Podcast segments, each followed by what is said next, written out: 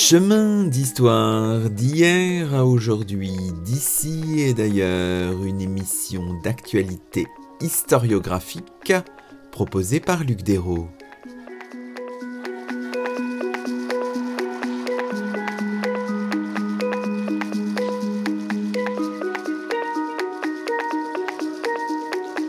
Bonjour à toutes et à tous, c'est le 109e numéro de nos chemins d'histoire, le 28e de la troisième saison, et nous avons la joie d'accueillir à notre micro Gerbert Sylvestre Bouissou. Gerbert Sylvestre Bouissou est maître de conférences en histoire ancienne à l'Université de Polynésie française. Sous la direction de Catherine Grandjean et avec Véronique Chankowski, Anne Jacquemin et William Pilot, Gerbert Sylvestre Bouissou a contribué à l'un des volumes de la série Mondes anciens des éditions Belin, un ouvrage tout récemment paru et intitulé La Grèce classique, d'Hérodote à Aristote, 510-336 avant notre ère. Aujourd'hui, dans nos chemins, nous revenons sur l'espace-temps d'une Grèce classique qualifiée d'effervescente sur la quatrième de couverture. Nous revenons en particulier sur l'histoire profondément renouvelée ces dernières années du siècle de Périclès entre guerre et modèle démocratique.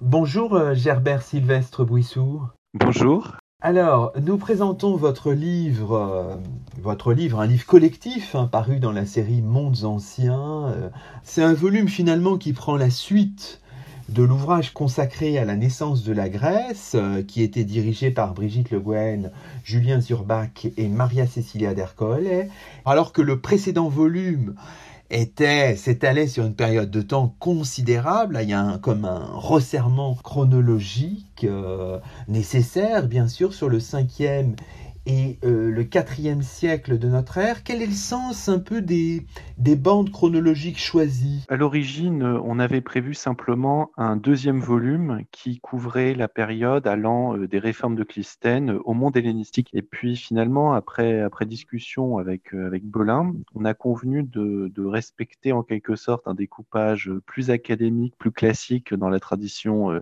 on va dire, presque scolaire avec euh, un volume sur la Grèce classique, donc ce, monument euh, du 5e, 4e siècle un petit peu incontournable.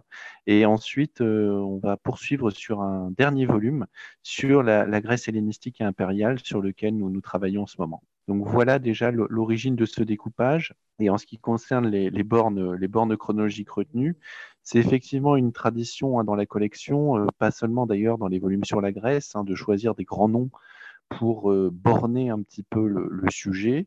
Alors pourquoi Hérodote? Parce que Hérodote euh, est le père de l'histoire selon Cicéron, mais surtout parce que Hérodote raconte le, grand récit des guerres médiques, et Hérodote euh, est le premier à vraiment réfléchir à cette distinction et cette opposition entre Grecs et barbares. Et pourquoi Aristote? Parce que Aristote pense les mutations politiques du IVe siècle, il réfléchit notamment euh, au système politique et en particulier à la monarchie, un mode de gouvernement qui reprend de l'importance au IVe siècle et qui ensuite euh, est promis un brillant avenir après les, conquêtes d'Alexandre le Grand. Et aussi parce que Aristote, euh, pour répondre au choix d'Hérodote, Aristote est euh, un penseur qui euh, accentue euh, la réflexion sur l'opposition entre Grecs et barbares. Et en relisant le volume, finalement, ce n'était peut-être pas l'objectif initial, mais c'est vrai que le rapport des Grecs aux autres est peut-être une idée finalement structurante et un fil conducteur qui n'était pas forcément envisagé au début, hein, mais, qui ressort du, du, volume final. Alors, ce qui est frappant aussi, c'est que vous reprenez finalement une expression, mais qui est elle-même porteuse de sens et d'une sédimentation historiographique en quelque sorte, c'est celle de Grèce classique. Et d'ailleurs, dans un des ateliers de l'historien, on est habitué, parce que dans la collection, il y a toujours ces ateliers qui clôturent l'ouvrage, il y a aussi plusieurs pages assez fortes sur, euh, sur la notion de, classicisme. Qu'est-ce que ça veut dire l'expression Grèce classique? C'est un peu finalement tout aussi le, problème des bornes chronologiques qui est posé par cette expression Grèce classique qu'il faut certainement aussi un peu, euh, Gerbert Sylvestre Bouissou, déconstruire bien sûr. Tout à fait. Alors, cette expression euh, Grèce classique, on l'a reprise parce que, comme souvent dans la collection, on aime bien euh, prendre le lecteur par la main et, l'emmener de, ce qu'il connaît à des choses moins, moins connues ou moins évidentes. Hein. Et effectivement, euh, Véronique Chankowski a, rédigé un atelier de l'historien sur le, le, classicisme, où elle part en fait de l'histoire de l'art pour justement réfléchir à euh, cette notion de, Grèce classique, c'est-à-dire en fait modèle, hein, pour reprendre l'étymologie. Hein. Grèce classique, c'est-à-dire du monde grec envisagé comme un modèle, et c'est quelque chose qui vient notamment de l'histoire de l'art, c'est quelque chose dont on va d'ailleurs reparler dans le, dans le troisième volume, qui vient notamment de, de hein, le père de l'histoire de l'art au XVIIIe siècle, qui voyait dans l'art grec du IVe siècle avant Jésus-Christ notamment un modèle indépassable en matière esthétique. Et c'est justement cette notion de modèle qui s'est étendue de l'histoire de l'art à l'histoire politique, avec ce modèle sur lequel nous réfléchissons, hein, qui a constitué ou qui a pu constituer ou que constitue encore la démocratie. Hein.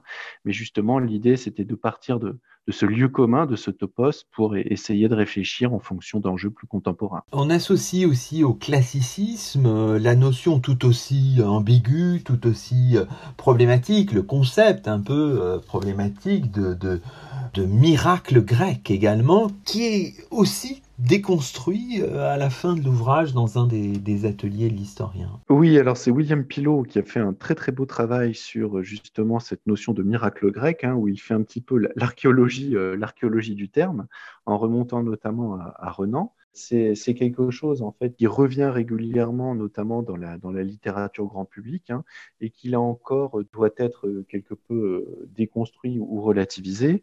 En fait, cette notion de, miracle grec, William Pilot montre bien que elle prend racine vraiment à la fin de l'Antiquité pour renaître à la fin du XIXe siècle, à un moment où les, les Européens s'interrogent sur leurs racines. Mais euh, le, travail en fait de, William Pilot sur, sur ce terme, hein, en fait, c'est un travail sur, on va dire, la, mémoire culturelle du monde grec. Il montre en fait l'importance de quelques sources littéraires. Euh, je pense en particulier euh, à Isocrate hein, dans, dans, la construction de ce terme, un terme qui bien sûr doit être réfléchi hein, à l'aune de nos transformations. Mais le, point fondateur, hein, le, point le plus intéressant, je trouve, dans l'atelier de William Pilot, c'est vraiment de revenir aux sources hein, de l'expression miracle grec et de revenir au texte. Il propose une étude vraiment poussée des, textes. Dans mon souvenir, il parle de Fustel de Coulanges, il parle aussi d'Ernest Renan, euh, pour justement voir d'où vient ce terme. Il y a un terme à la fois ancré dans la Grèce, on va dire, de la fin de l'Antiquité, qui réfléchit à son passé, et un terme ancré dans l'Europe du 19e siècle qui réfléchit aussi à, ses racines ou qui cherche à se donner d'autres racines que le christianisme il y a une volonté de revenir à un passé pré-chrétien dans, dans cette expression miracle grec. Alors, évidemment, on voit que vous associez 5e et 4e siècle, et souvent, c'est vrai, vous le, vous le rappelez d'ailleurs dans l'introduction, dans on oppose cette espèce de beau 5e siècle et ce 4e siècle qui serait fait de, de crise, qui commence peut-être avec la défaite euh, euh, d'Athènes et la fin provisoire à la fin de la guerre du Péloponnèse, de la démocratie à Athènes, la tyrannie des Trente, etc. Tout cet épisode, cette opposition, 5e, 4e siècle, elle est évidemment, si on la présente comme ça, Gerbert Sylvestre Bouissou, un peu caricaturale, quoi. Absolument. Alors, d'un point de vue économique, Catherine Grandjean rappelle dans l'introduction qu'il n'y a pas vraiment, en fait, d'opposition économique et que si l'on cherche d'ailleurs une période de croissance économique dans le monde grec, hein, c'est le 4e siècle, hein, la grande période de, croissance économique du monde grec. Quant au beau 5e siècle, euh, il faut évidemment relativiser les choses, puisque au-delà du jugement de valeur, c'est tout de même un, siècle de fer, hein, pour reprendre, emprunter une expression que les modernistes affectionnent pour le XVIIe siècle. Hein. Euh, le, le, 5e siècle avant Jésus-Christ s'achève par euh, la défaite d'Athènes et surtout la disparition de la moitié de sa population, en raison euh, de l'épidémie euh, de peste, entre guillemets, on ignore en réalité l'origine, mais qui frappe la cité, en raison aussi des pertes considérables. Et ce que nous rappelons dans le volume, c'est que la, guerre du Péloponnèse, qui marque quand même considérablement la deuxième moitié du 5e siècle est une période de guerre extrêmement brutale, avec des taux de perte sans doute sans précédent avant la deuxième guerre punique à Rome et puis ensuite la première guerre mondiale dans le monde européen. Quant à la, disparition, entre guillemets, de la démocratie à Athènes, la démocratie est effectivement balayée par ce qu'on appelle la tyrannie des Trente à la fin de la guerre du Péloponnèse, mais elle ressort finalement euh, euh, raffermie de cet épisode et on assiste à une véritable restauration démocratique avec aussi une amnistie hein, des, personnes impliquées dans le renversement de la tyrannie, ce qui marque euh, quelque chose de nouveau dans le monde grec hein, pour éviter le retour de la stasis, de la guerre civile. Et le, IVe siècle est non seulement une période de, croissance économique, mais c'est aussi une période de réflexion politique. Hein. Et donc, euh, si, si l'on devait euh, être provocateur, on pourrait presque renverser le propos et parler d'un beau IVe siècle, du moins en ce qui concerne les arts. Et là, je reprendrai un petit peu la nomenclature de Winkelmann, euh, quelque peu datée. Je pense à la sculpture, mais évidemment en reprenant aussi la réflexion politique. Je pense à Xénophon, je pense à Aristote, je pense à Platon, et puis enfin en reprenant les données de l'histoire économique, hein, avec cette euh, croissance euh, économique tout à fait importante. Alors peut-être qu'en termes de sources, la, distinction, l'opposition, euh, l'introduction le rappelle aussi, entre le 5e et le 4e siècle peut être pertinente, parce que dans l'introduction, Catherine Grandjean dit bien que le 4e siècle permet de sortir de l'athénocentrisme, hein, je la cite, largement de mise pour le siècle de de, Périclès. Est-ce que vous pouvez nous expliquer? Ça se voit d'ailleurs un peu dans l'ouvrage. C'est-à-dire pour le 5e siècle, on est plutôt quand même euh, à Sparte, à Athènes, un petit peu dans la Grande Grèce, mais l'ouverture géographique se fait plutôt pour le, pour le IVe siècle, et ça, Gerbert Sylvestre Bouissou, c'est au diapason des sources qu'on possède? Alors, c'est au diapason des sources. C'est vrai que pour l'histoire du 5e siècle, pardon, hein, nous sommes tributaires de deux sources littéraires absolument incontournables, hein, à savoir Hérodote et, Thucydide. Et c'est vrai que même si Hérodote propose une, première partie euh, de son œuvre consacrée à un monde euh, souvent euh, non grec, un monde barbare, la, fin, la fin des histoires d'Hérodote se concentre sur les guerres et notamment sur Athènes. Et puis, bien sûr, il y a euh, la guerre du Péloponnèse de Thucydide, hein. Thucydide qui est athénien et qui, même s'il a fui Athènes, hein, se concentre bien sûr sur l'histoire de sa cité et a contribué aussi à, la vision hein, de, Périclès, de la démocratie, de la puissance d'Athènes.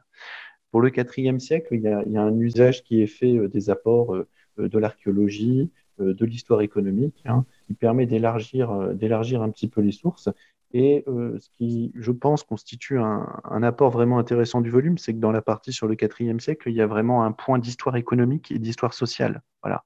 Donc on s'intéresse davantage aux structures de la société, tandis que dans la partie sur le 5e siècle, on s'est plutôt consacré à de, l'histoire véritablement événementielle. Hein. Et donc euh, cette, euh, cette opposition du 5e et du 4e siècle euh, qu'on évoquait tout à l'heure, on la retrouve dans le volume avec un intérêt marqué pour l'histoire sociale et l'histoire économique dans les chapitres sur le IVe siècle. Alors évidemment, ce volume, comme ceux de toute la série des mondes anciens, que cela concerne la Grèce ou d'autres mondes, évidemment, est marqué par l'importance des cartes. On retrouve euh, la cartographie toujours remarquable d'Aurélie Boissière, et puis aussi des choix iconographiques. Comment se, sont faits ces choix iconographiques? Vous avez voulu aller dans euh, le non classique justement, dans l'inédit parfois? Enfin, comment comment ça s'est fait? C'est un dialogue entre entre les auteurs, euh, tous les auteurs du, de l'ouvrage. Expliquez-nous un peu la genèse des choses. Alors, on, dispose d'une très très grande liberté dans, dans l'écriture du volume. Et donc, euh, chacun au sein de ces chapitres a choisi les images qui euh, étaient en rapport avec son texte. La, vraie question que je me suis posée, c'était comment équilibrer le choix des images entre les images attendues, incontournables, et puis des images plus originales. Je vous donne un exemple. Euh, je me suis posé la question du, buste dit de Léonidas. Hein. Fallait-il introduire euh, cette tête d'homme casqué euh, qui a parfois été identifiée sans doute à tort à Léonidas Et puis finalement, j'ai fait le choix hein, de, choisir cette tête d'homme casqué parce qu'elle me semblait quand même assez représentative, hein, non seulement de, de l'image de Sparte, mais aussi de certaines valeurs spartiates qui sont liées à la course, qui sont liées au combat hoplitique, etc. À l'inverse, pour d'autres choix d'images, j'ai essayé parfois d'être un peu plus un peu plus original Et c'est vrai que quand j'ai choisi la, stèle qui ouvre le chapitre sur la guerre du Péloponnèse, hein, qui est la stèle de Démocléides, j'ai choisi un document qui est connu en histoire de l'art, hein, qu'on considère souvent comme l'une des premières représentations européennes de la mélancolie, mais qui est un document qui, à mon sens, est rarement vu en fait dans des ouvrages vraiment sur la guerre du Péloponnèse ou sur les conflits du début du IVe siècle. Et donc c'est une stèle qui représente un, jeune homme euh, affecté, assis à la proue d'une trière, hein, et qui est un bel exemple de l'art funéraire athénien de la fin du 5e ou du début du 4e siècle. Et je l'ai vraiment choisi en, correspondance avec le texte. Ce qui m'a frappé en, reprenant, euh, en reprenant les sources, c'est la différence entre le, récit de guerre euh, tel que le pratique Hérodote et le récit de guerre tel que le pratique Thucydide. La morale des histoires d'Hérodote est finalement une morale assez optimiste, avec la, victoire des Grecs à, à Marathon, à Salamine, etc. Tandis que le bilan euh, que euh, Thucydide puis Xénophon tirent de la guerre du Péloponnèse est un bilan absolument désespéré. Hein. J'ai insisté notamment sur le, récit de l'expédition de Sicile.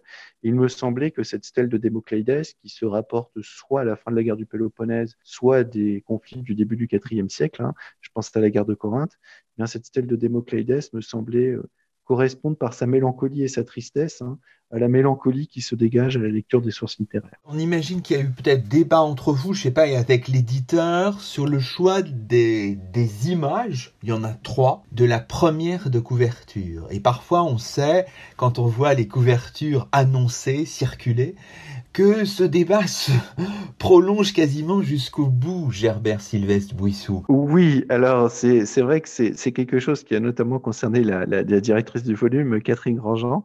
Effectivement, je sais qu'il y a une autre couverture qui a circulé, qui est une très belle couverture aussi, mais que nous avons jugé peut-être un peu restrictive par rapport au contenu du volume. C'était une couverture qui faisait la part belle à Périclès, qui est tout à fait justifiée, mais on a souhaité une couverture qui euh, insiste plutôt sur la diversité des thématiques et des espaces euh, étudiés. Donc finalement, la nouvelle couverture se réfère à la fois euh, à la Grande Grèce, c'est-à-dire aux cités grecques d'Italie. Elle se réfère bien sûr à l'Athènes de Périclès. Et puis, elle permet aussi d'ouvrir un petit peu, avec le choix du vase, hein, sur, sur le IVe siècle et peut-être aussi sur une vision de la Grèce un peu plus, un peu plus joyeuse. Euh, euh, je dirais même presque dionysiaque, hein, avec cette, cette, photo de vase, euh, qui tranche un petit peu avec la, la, rigueur que l'on associe parfois à la démocratie athénienne du 5e siècle, en tout cas à l'image qui en est donnée. Évidemment, on retrouvera dans ce volume des encarts avec euh, évidemment parfois des petits focus sur telle ou telle histoire, sur tel ou tel texte. L'importance des textes, il faut le signaler, hein, Gerbert Sylvestre Bouissou, dans ce, dans ce volume, et dès qu'on parle de la Grèce finalement, ce, ce volume est placé sous l'égide de l'Antigone de Sophocle. Pourquoi ce, choix? Alors oui, c'est un, tout à fait, un choix de, Catherine Grandjean euh, d'ouvrir hein, le, volume sur euh, cette citation, euh, cette citation d'Antigone. Et c'est une citation qui a été choisie. Le volume reste placé sous, sous l'égide de l'histoire athénienne. On ne peut pas échapper à l'athénocentrisme, hein, notamment dès lors que l'on s'intéresse aux, sources littéraires. Et c'était aussi un moyen de, de, répondre hein, euh, à euh, cette, euh, cette question du, miracle grec, hein, avec une pièce de théâtre qui a parfois été jugée emblématique hein, de cet esprit grec. Et donc, c'était un bon moyen d'entrer dans le volume en, en, reprenant, en reprenant toutes ces thématiques qui sont des thématiques de, voilà, qui sont liées à une vision du monde, une vision tragique, qui est aussi une certaine vision de l'homme. Extrait de Sophocle, Antigone le cœur, la parole, le souffle de la pensée et les passions civiques. Il s'en instruit et a échappé aux célestes traits du gel pénible et à ceux des pluies mauvaises. Nul chemin ne lui est fermé, l'avenir s'ouvre à lui, la mort seul il ne l'évite point, mais il a trouvé remède à d'invincibles maladies.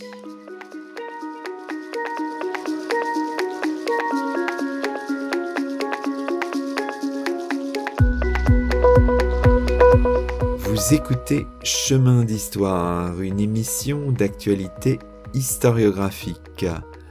Aujourd'hui, Luc Dérault s'entretient avec Gerbert Sylvestre Bouissou, Maître de conférences en histoire ancienne à l'Université de Polynésie française, co-auteur de l'un des volumes de la série Mondes anciens des éditions Belin, un ouvrage tout récemment paru et intitulé La Grèce classique d'Hérodote à Aristote, 510-336 avant notre ère.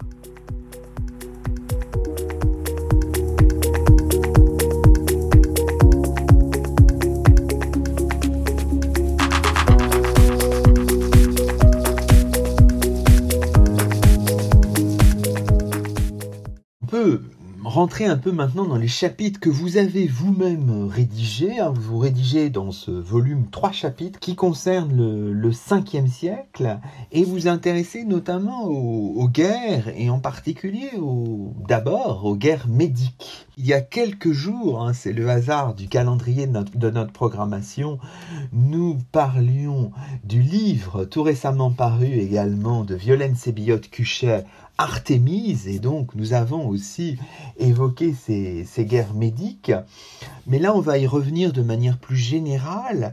Il y a l'événement, mais il y a aussi toutes les strates qui finissent peut-être par obscurcir euh, l'événement lui-même. On a euh, Gerbert Sylvestre Bouissou, un certain nombre de sources pour euh, reconstituer l'histoire de ces guerres du début du 5e siècle avant euh, Jésus-Christ, des textes bien sûr, une iconographie. On peut là, euh, par exemple, considérer l'amphore antique à figure rouge de New York City qui est présent dans, le livre, qui est reproduit dans le livre, la frise des archers du musée du Louvre de 510 avant Jésus-Christ, antérieure aux guerres médiques, mais qui nous permet aussi de mieux comprendre un petit peu le monde perse. Donc on a des sources euh, importantes pour cette, pour cette histoire, mais il faut aussi bien sûr les dater parce que certaines sont assez loin euh, en termes chronologiques de l'événement qu'elle rapporte.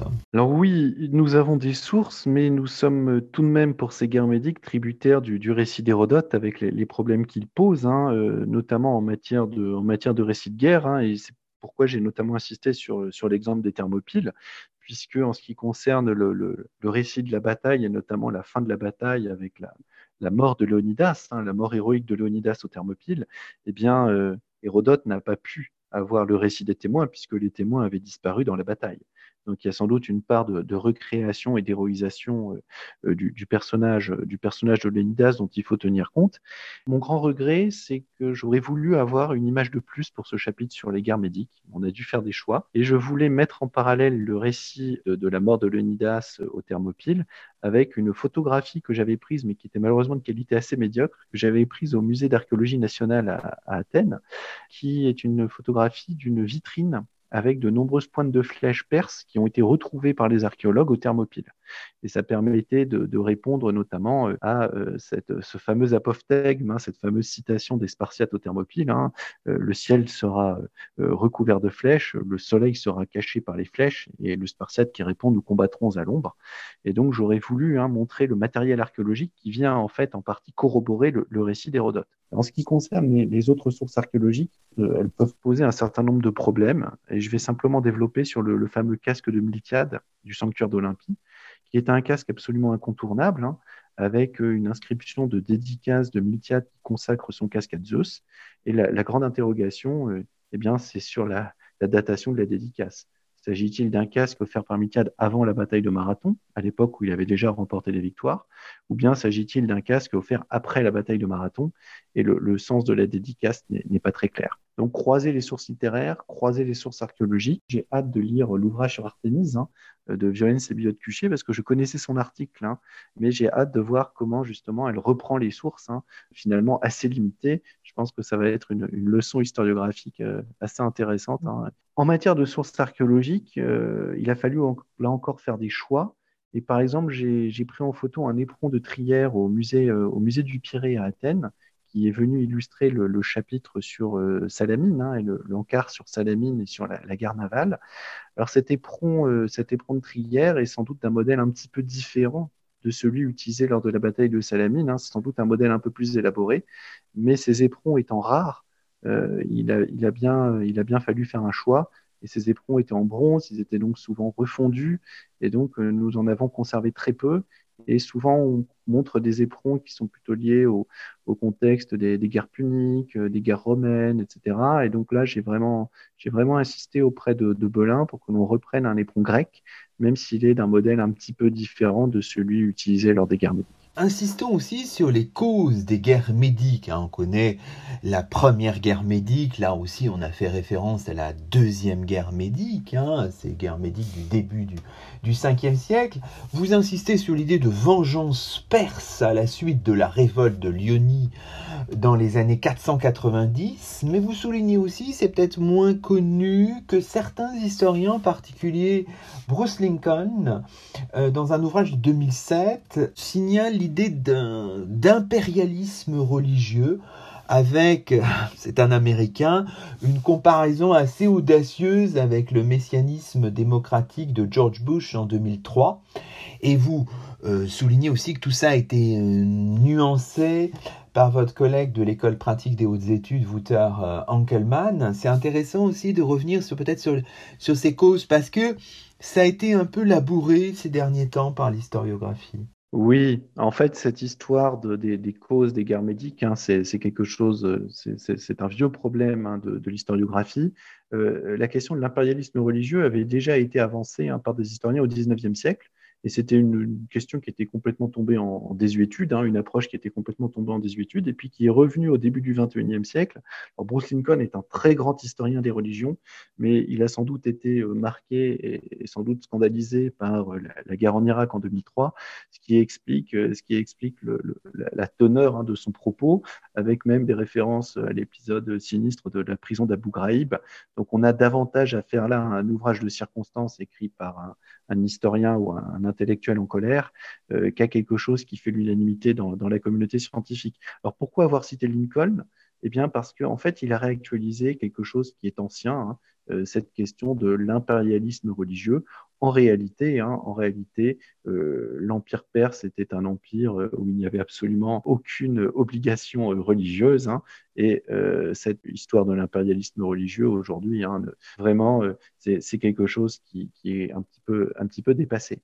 La cause principale des guerres médiques, notamment de la deuxième guerre médique, était sans doute la volonté pour les Perses de pas forcément d'étendre leur empire, mais de sécuriser en fait leur, leurs frontières hein, pour éviter de nouveaux épisodes de révolte analogues à, la révolte de l'Ionie qui avait secoué l'Empire au, tout début du 5e siècle, entraînant une intervention, euh, une intervention euh, athénienne à ce moment-là. Alors, évidemment, vous revenez sur les batailles emblématiques, l'expédition de 490, la bataille de, de Marathon, on retrouvera les forces en présence, euh, les acteurs, on a parlé tout à l'heure de Miltiade, un héros finalement rapidement déchu. Il y a Thémistocle aussi, c'est l'un des dix stratèges lors de la bataille de Marathon. Ce sera aussi le vainqueur ou l'un des vainqueurs de Salamine mais lui-même a une histoire, c'est ça qui est passionnant quand on essaye de tisser les choses dans la dans l'épaisseur de la durée.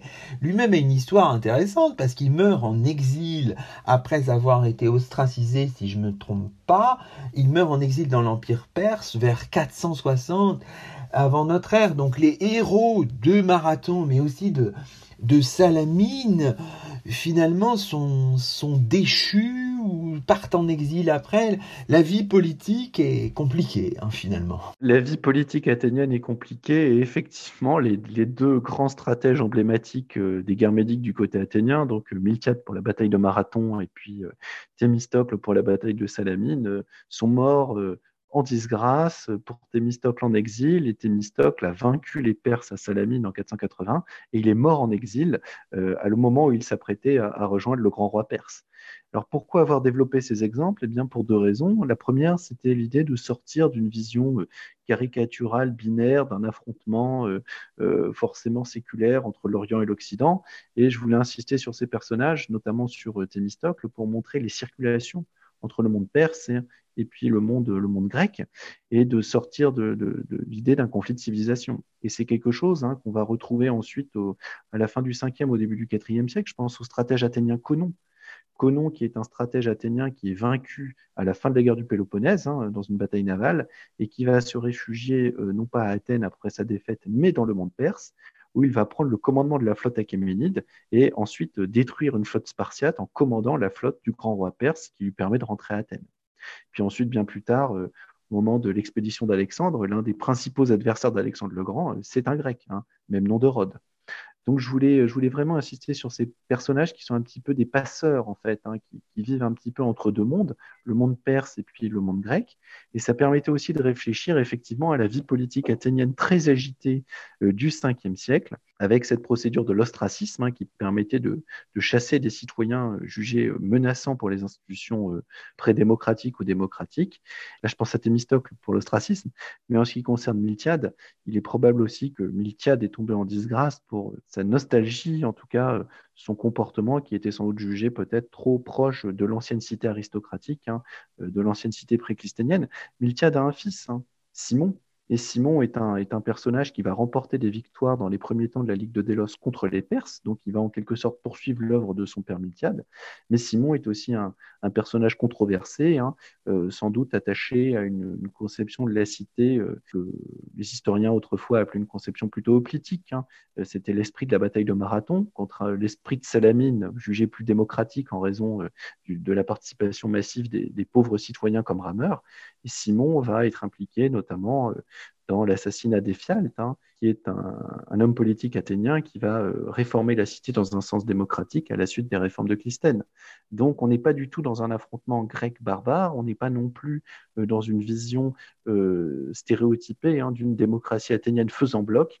Hein. on est dans un monde complexe, un monde multiple, un monde où on circule d'un univers à un autre, et un monde aussi politique très agité, avec une démocratie qui n'est pas encore euh, complètement euh, solide et qui n'hésite pas à, chasser, exclure pour, pour se protéger. Alors, ce qui est passionnant à la fois dans le chapitre consacré aux guerres médiques et aussi dans l'atelier de l'historien, c'est qu'on suit les choses euh, sur plusieurs siècles et même plusieurs millénaires on voit la force euh, de Marathon, hein, euh, évidemment, la bataille de la Marne de l'Antiquité, selon le général Arthur Boucher, juste après la Grande Guerre. Là, c'est magnifique, ça, évidemment. Très grand historien militaire, Arthur Boucher. Il faut relire Arthur Boucher, hein. L'Art de vaincre d'Arthur Boucher, que j'avais découvert à Athènes. Hein. C'est vrai que c'est un, grand souvenir de lecture. Alors, évidemment, c'est une conception de l'histoire qui n'est plus la nôtre.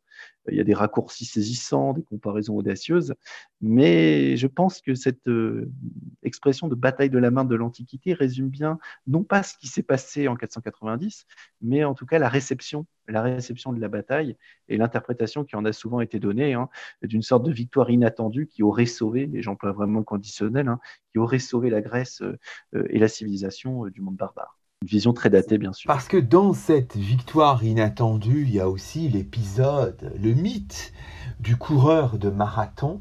Et là, vous insistez bien, et c'est passionnant parce que si on a un petit peu oublié, sur la fabrication sur plusieurs siècles de ce mythe, d'Hérodote finalement à Lucien de Samosate et sur sa diffusion, voilà, ça prend du temps des traditions se mélangent au point de faire une espèce de, de bouillie un petit peu, mais enfin qui prospère ensuite. Ça, c'est passionnant à suivre, ça aussi, hein, cher Sylvestre Bouissou. Mais en fait, cette histoire du coureur de marathon, ce qui est très amusant, c'est que quand on parle de la bataille de marathon, les gens pensent tout de suite au marathon, et donc forcément, euh, par analogie, ils pensent au coureur de marathon, et c'est une légende très tardive. Hein. C'est quelque chose qui s'est constitué euh, à partir du, du, premier siècle avant Jésus-Christ, et euh, qui ensuite a, continué, notamment, je pense, à Plutarque qui a eu un rôle décisif hein, dans, la, constitution du mythe. En fait, Hérodote ne mentionne absolument pas cette histoire. Il mentionne un, coureur, c'est-à-dire un, messager, euh, qui aurait parcouru 200 km en moins de deux jours, ce qui est déjà tout à fait exceptionnel. Mais en fait, cette, cette histoire va prendre de l'ampleur à partir du, du, premier siècle, notamment du premier siècle après Jésus-Christ. Et euh, c'est Plutarque hein, qui va faire la synthèse de toutes les traditions pour proposer euh, la version que l'on connaît, hein, avec ce, coureur de marathon qui serait mort en, disant nous avons gagné et qui se serait effondré hein, au, pied des, magistrats d'Athènes. Alors c'est quelque chose qui se développe à l'époque impériale, euh, au moment où, la, Grèce se souvient euh, et se retourne avec nostalgie vers ce passé idéalisé du 5e siècle. Hein, et c'est un moyen d'exalter en fait le dévouement civique. Le coureur de marathon, c'est d'abord un soldat Hein. c'est d'abord un soldat qui meurt en annonçant la victoire, comme ses camarades sont morts pendant la bataille. Ce qui explique aussi la postérité du mythe, hein, puisque, euh, bien sûr, au XVIIIe, au XIXe siècle, hein, on, va souvent invoquer le coureur de marathon comme exemple de dévouement civique. Alors je regrette parce que nous n'avions plus, plus la place ni, la possibilité de rajouter des images dans les ateliers d'historiens, mais je voulais mettre le tableau de, Luc Olivier Merson, hein, Philippides, hein, tableau de 1869, qui montre le coureur s'effondrant au pied des magistrats d'Athènes, hein, ce qui illustre en fait de façon très, évidente le récit de, de Lucien de Samosate, euh, qui insiste sur justement le dévouement civique du coureur. Pour la Seconde Guerre médique, là aussi, la mémoire euh, est très importante. On parlait tout à l'heure de la bataille des Thermopyles, la mort du roi de Sparte, Léonidas. Vous revenez d'ailleurs assez longuement sur la manière qu'on a d'interpréter cette mort, le récit qui en a été fait, et évidemment la mémoire très impressionnante, y compris à travers euh, euh, des films récents, l'instrumentalisation qui, qui en a été faite politiquement, idéologiquement, enfin tout ça est, passionnant à suivre également. Alors, j'ai beaucoup utilisé un ouvrage que j'ai cité, hein, l'ouvrage de Jacqueline Christian et Johan Le Tallec, hein, Léonidas, Histoire et mémoire d'un sacrifice, qui est vraiment un ouvrage remarquable d'érudition. Mais j'ai essayé de prendre aussi euh, une voie de biais en me concentrant sur un aspect qui est développé dans cet ouvrage, mais sur lequel j'ai vraiment voulu euh, me concentrer, qui est la, mémoire, euh, la mémoire des Thermopyles, notamment aux États-Unis et notamment en fait dans l'armée américaine et plus précisément dans le corps des Marines, hein, où les thermopyles apparaissent véritablement comme une référence depuis longtemps. Et c'est une référence qui a connu au XXIe siècle un, regain d'intérêt avec l'adaptation cinématographique évidemment hein, euh, d'un comic book de, Frank Miller, 300. Hein, Alors pourquoi en avoir parlé? Eh bien parce que quand j'ai commencé à enseigner il y a une dizaine d'années, euh, la référence des étudiants quand on leur parlait de Sparte, euh, c'était 300. Et à Tahiti, où j'enseigne, pour mes étudiants, 300 est un film de référence. Alors évidemment, pas un film de référence historique, mais en tout cas en matière de mirage spartiate, hein, pour reprendre l'expression de François Ollier, en matière d'idéalisation de la cité de Sparte, hein, ce film a, sans doute eu un rôle déterminant, hein, plus encore que la, BD dont il est tiré. Et c'est pourquoi j'ai essayé de, proposer une petite analyse euh, de cet ouvrage, non pas de cet ouvrage, un petit peu de la bande dessinée, mais surtout du film, euh, pour essayer de replacer ça dans un imaginaire finalement assez cohérent, parce qu'on est sur une esthétique qui est typique du 21e siècle, qui est aussi influencée par la bande dessinée, les jeux vidéo, mais on est sur une représentation du barbare qui en fait est très archaïque et qui doit beaucoup, qui doit beaucoup à Hérodote et qui doit beaucoup euh, à euh, l'idéalisation de Sparte telle qu'on peut la trouver dans les sources anciennes. Parce que quand on lit ces pages que vous consacrez à la mémoire des Thermopyles, même euh, au-delà du cas états-unien, moi j'étais surpris, j'avais plutôt tendance à croire que euh, l'idéologie de récupération était vraiment plutôt une idéologie très conservatrice d'extrême droite. C'est pas aussi simple, hein. Ça, ce, mythe se prête à tout un tas de réécritures et à des idéologies parfois euh, différentes. Hein. Absolument, absolument. Et euh, effectivement, hein, je, citais le cas qui est, qui est notamment été étudié par Johan Chapoutot dans son ouvrage sur le Troisième Reich et l'Antiquité du Leonidas Staffel, qui était une unité suicide de la Luftwaffe constituée à la fin de la, la Seconde Guerre mondiale. Mais au-delà et notamment si on remonte un petit peu dans le temps, le mythe des Thermopyles a pu être un mythe républicain. Un mythe républicain, un mythe, euh, qui a connu euh, vraiment euh, un grand intérêt lors de la Révolution française et même un petit peu auparavant l'image de Sparte, l'idéalisation de Sparte hein, est quelque chose qui se retrouve beaucoup dans euh, la sculpture de la fin du XVIIIe siècle et dans l'art néoclassique de la fin du XVIIIe siècle, sculpture, peinture. Alors évidemment, dans le livre, nous avons mis le, sublime tableau de David, absolument incontournable, Onidas au Thermopyle, mais il y a beaucoup de tableaux euh, de la fin du XVIIIe siècle hein, qui insistent sur le courage des femmes de Sparte, sur l'éducation spartiate, et qui sont des tableaux qui préparent ou qui accompagnent hein, le développement de l'idée républicaine. Et il y a vraiment une, idéalisation de Sparte chez les révolutionnaires français, les révolutionnaires français de 1789-1792. Et cette, euh, vision euh, de Sparte euh, héroïque, mais aussi par certains aspects progressistes hein, qu'on trouve au XVIIIe ou au début du XIXe siècle, on va la retrouver aussi au moment de la guerre d'indépendance grecque au moment de la guerre d'indépendance grecque, on va remobiliser hein, cette idéalisation de Sparte hein, au service de la cause des Hélènes révoltés contre l'Empire ottoman. La récupération par des idéologies, on va dire, plus, plus conservatrices, hein, c'est quelque chose qui est plutôt typique du XXe siècle. Quand on regarde la, bataille, euh, on est encore en 480 de Salamine. Là, la mémoire peut-être est je ne sais pas, est peut-être plus cohérente. Hein.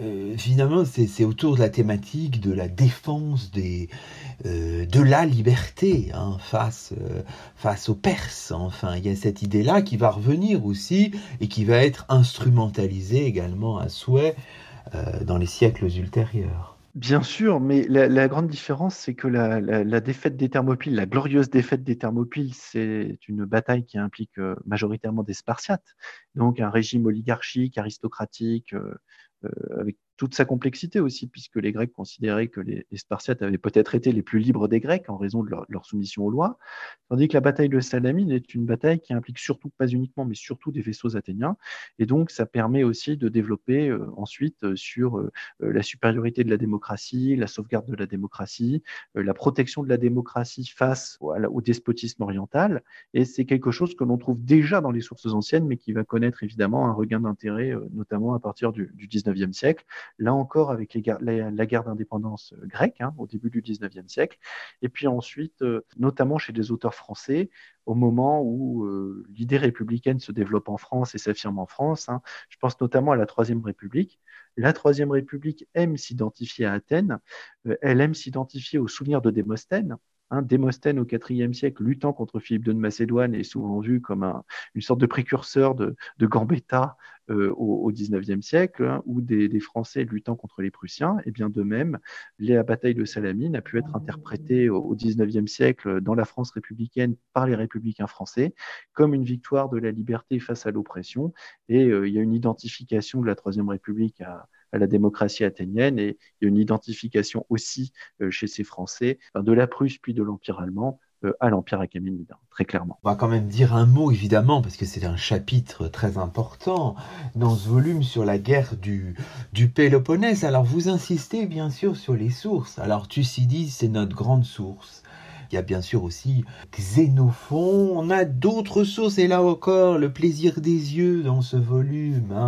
Je pense au Larnax, le coffre funéraire en argent conservé au musée archéologique d'Amphipolis, un coffre mis en relation avec le commandant spartiate Brasidas, mort en 422, c'est à la page 263. La question que je voulais vous, vous poser, c'est en termes historiographiques.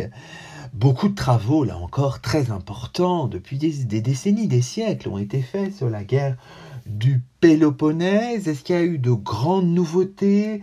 Vous citez par exemple Patrice Brun qui a repris le concept de brutalisation, on connaît, utilisé pour la Grande Guerre, la Première Guerre mondiale, pour qualifier l'affrontement entre Sparte et Athènes, entre 431 et 404.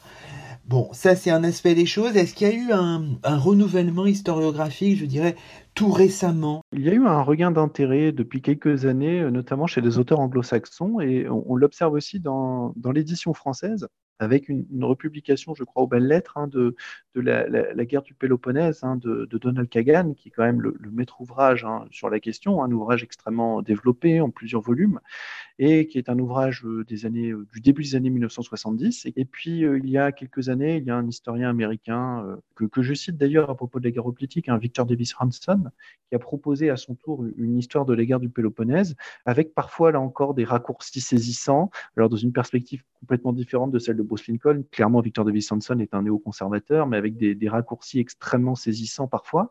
Mais ce regain d'intérêt, on, l'observe aussi en France. Hein. je pense notamment aux travaux de Philippe Lafargue, qui a notamment écrit un, livre remarquable sur la, bataille de la bataille de Sphactérie, hein, la bataille de Pylos, la bataille de Sphactérie, qui marque une défaite euh, militaire, mais aussi une défaite psychologique pour les Spartiates, hein, vaincus par l'inventivité et la souplesse du dispositif euh, du dispositif militaire athénien. Et donc le, renouvellement, il se fait plutôt en ce moment sous l'angle voilà, de l'histoire militaire, de l'histoire tactique. Et en ce qui concerne la fin du conflit, de l'histoire politique. Et là, évidemment, il faut insister sur l'ouvrage de, Vincent Azoulay et Paulin Ismar sur le, renversement de la démocratie, la tyrannie des 30 en 404-403, qui est une conséquence directe hein, de, la défaite d'Athènes dans la guerre du Péloponnèse et de l'occupation de la cité par les Spartiates, même si les Spartiates ne sont pas directement impliqués dans le renversement de la démocratie, ils ont quand même eu voilà, une attitude plus que complice, on va dire, envers les, envers les 30 tyrans. Et puis j'ai aussi cité, euh, j'ai aussi cité le, travail de, Bernard Eck hein, sur la violence, parce qu'il y a un passage intéressant où Bernard Eck revient notamment sur les, les lois de, de, protection de la démocratie Hein, qui, apparaissent à la fin de la guerre du Péloponnèse et qui préservent de la souillure du meurtre hein, tout citoyen qui, tuerait un, aspirant à la tyrannie. Évidemment, la, chronologie est très importante. Vous citiez à l'instant la bataille de Sphactérie. Là, je, je dis pour nos auditeurs, on est en 425 avant Jésus-Christ, il y a la Nicias 421, il y a évidemment l'expédition de Sicile en 413 qui est une déroute athénienne. Et d'ailleurs, vous insistez aussi à votre manière sur ce moment-là. il y a une photographie qui reproduit les latomies de Syracuse, ces carrières où les Athéniens sont enfermés après, après la défaite et où certains euh, survécurent en récitant des vers d'Euripide. Là, il y a quelque chose d'assez euh, d'assez émouvant. C'était un moyen aussi de revenir sur la, la supériorité entre guillemets euh, culturelle d'Athènes qui est reconnue même par ses ennemis. Cette anecdote de, de des Latomies de Syracuse, donc les carrières prisons euh, où les, soldats athéniens capturés à l'issue de l'expédition malheureuse de Sicile sont enfermés, avec euh, ces soldats qui euh, gardent la vie sauve parce qu'ils sont capables de réciter des vers du grand poète tragique Euripide. Cette anecdote me permettait en fait de revenir sur la, la supériorité entre guillemets culturelle d'Athènes, reconnue même dans la défaite et même par ses vainqueurs, puisque c'est un épisode qui préfigure le sort d'Athènes à la fin de la guerre du Péloponnèse, hein, puisque à la fin de la guerre du Péloponnèse, les alliés de Sparte souhaitaient détruire Athènes, et euh, selon certaines traditions euh, euh, envers lesquelles il faut se montrer critique, mais qui sont quand même intéressantes et révélatrices, les Spartiates en fait auraient refusé de détruire Athènes. Hein, c'est euh, Plutarque qui raconte ça dans la vie de Lysandre. Les Spartiates auraient refusé de détruire Athènes car c'était une cité glorieuse, mère de six grands hommes. Et donc il y a l'idée quand même que même les vainqueurs reconnaissent la supériorité culturelle du vaincu. Et donc c'est pourquoi aussi j'ai souhaité développer sur euh, cet épisode des, des latomies de Syracuse et puis des vers de Ripi. Terminons peut-être cette émission par euh, quelques approches un peu politiques, en faisant le lien évidemment avec la guerre. Thucydide, vous, vous dites, euh, n'a rien d'un historien au sens actuel du mot, j'imagine, parce que voilà, c'est un penseur et qu'il ne faut pas plaquer nos, notre méthodologie d'historien sur son travail, mais on a quand même, je ne sais pas si c'est votre impression, Gerbert Sylvestre Bouissou, quand on le lit, on a l'impression d'une puissance de pensée, d'une puissance explicative qui fait que voilà, on est emporté parfois par son argumentaire euh, en termes peut-être militaires, en termes stratégiques, en termes peut-être aussi politiques. Enfin, il y a quelque chose de fascinant quand même chez chez Thucydide. Je ne sais pas si vous partagez cet avis. Mais je suis tout à fait d'accord avec vous. Le, problème, c'est justement cette fascination. C'est-à-dire que Nicole Laureau disait Thucydide n'est pas un collègue. Et euh, la vision de la guerre du Péloponnèse que nous avons vient de Thucydide. C'est Thucydide qui donne du sens à ces événements. Et c'est Thucydide qui leur donne du sens en nous imposant aussi à nous, lecteurs, hein, sa vision. Et euh, cette vision, euh, c'est une vision qui, effectivement, se caractérise par le logos, hein, cette capacité à raisonner, à organiser, etc. Mais c'est une vision qui euh, est quand même assez éloignée, on va dire, de, la méthode historique hein, telle que nous la pratiquons, dans le sens notamment où, même si Thucydide insiste sur, bien sûr, le, déroulé chronologique, le déroulé des événements, il a une vision, en fait, du monde qui est entièrement dictée par la conception grecque de la police de la cité. Quand on le lit, on a l'impression que euh, toute l'histoire du monde grec a été dictée par cette organisation en cité, en police, alors que bien sûr cette organisation en cité est le fruit d'une évolution euh, historique. Hein. Et c'est quelque chose qui, lui échappe. Faut évidemment saluer la, la, force de pensée de Thucydide, la puissance de réflexion, mais il ne faut pas oublier que toute la vision de la guerre du Péloponnèse que nous avons est l'héritière en fait de cet auteur. Les autres Grecs en dehors de Thucydide, les contemporains de Thucydide n'avaient pas le même rapport au conflit et ils distinguaient bien différentes phases d'opérations militaires. La vision mhm. globale d'une guerre de 30 ans, c'est une vision qui vient de Thucydide et c'est lui qui a donné du sens à ces événements que ses contemporains avaient visiblement plutôt euh, l'habitude de séquencer. Après, la, portée de Thucydide est absolument considérable. On a affaire à, un philosophe de la force. Hein. On a affaire à, quelqu'un qui réfléchit vraiment sur la notion de puissance. Et c'est pourquoi sa, lecture est toujours stimulante. Et c'est pourquoi sa lecture euh, est encore stimulante aujourd'hui. Hein. On parlait des, phénomènes d'écho entre l'Antiquité et le monde contemporain. Hein, et je termine la présentation de Thucydide en citant euh, cet essai de Graham Allison hein, euh, sur le, rapport entre la Chine et les États-Unis, la Chine et les États-Unis dans le piège de Thucydide, où l'auteur pense la, la, relation stratégique aujourd'hui, notamment autour de Taïwan, à l'aune de la relation Sparte-Athènes à la veille de la guerre du Péloponnèse. Donc c'est vraiment un auteur très stimulant, mais ce n'est pas un historien au sens où on l'entend aujourd'hui. Alors ce qui fait la force de votre ouvrage aussi, vous venez de le dire finalement, c'est la l'articulation que vous faites aussi, notamment à l'occasion des, euh, des, ateliers de l'historien de la fin de, du livre, entre démocratie antique et démocratie contemporaine c'est devenu presque un passage politique obligé, vous le rappelez, de convoquer la démocratie euh, à Athènes au 5e siècle, de faire même un, discours euh, à Athènes sur la colline de l'Apnix pour notre président Emmanuel Macron.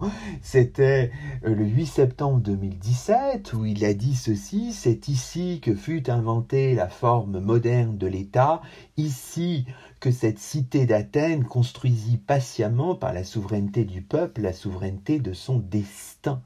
Mais vous, si vous rappelez aussi Lincoln, euh, le discours de Lincoln aux États-Unis, bien sûr, en 1863, le discours à Athènes de Barack Obama le 16 novembre 2016, bon, c'est quand même, voilà, une figure politique obligée mais ce qui nous intéresse, c'est de, l'ancrer dans l'histoire. Et ce que vous faites euh, très bien en rappelant les travaux de Chénier, de Constant, de Tocqueville jusqu'à aujourd'hui, Finlay, Fukuyama, Grébert, enfin voilà.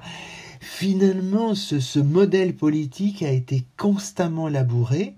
Et j'imagine pour un historien de la Grèce ancienne comme vous, c'est à la fois très stimulant et c'est parfois presque un écran aussi. C'est un écran, et puis on aurait pu aussi citer bien sûr le grand discours d'André Malraux. Je voulais le citer, puis j'ai pas eu le temps. Le grand discours d'André Malraux sur l'Acropole, hein, auquel le discours d'Emmanuel Macron euh, rend aussi sans doute hommage.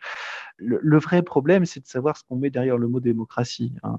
C'est là-dessus que j'ai insisté. Euh, notre conception actuelle de la démocratie est une conception qui a euh, considérablement évolué depuis les Grecs, d'où les critiques parfois contemporaines hein, qui, sont, qui sont portées.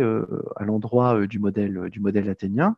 Et j'ai vraiment insisté en fait sur la différence profonde qui existe entre le modèle athénien et les modèles postérieurs, mais aussi sur quelques éléments qui permettent parfois ou qui permettraient parfois de, rétablir en, quelque sorte le lien. Je pensais au tirage au sort, à la question de la, démocratie représentative. Hein.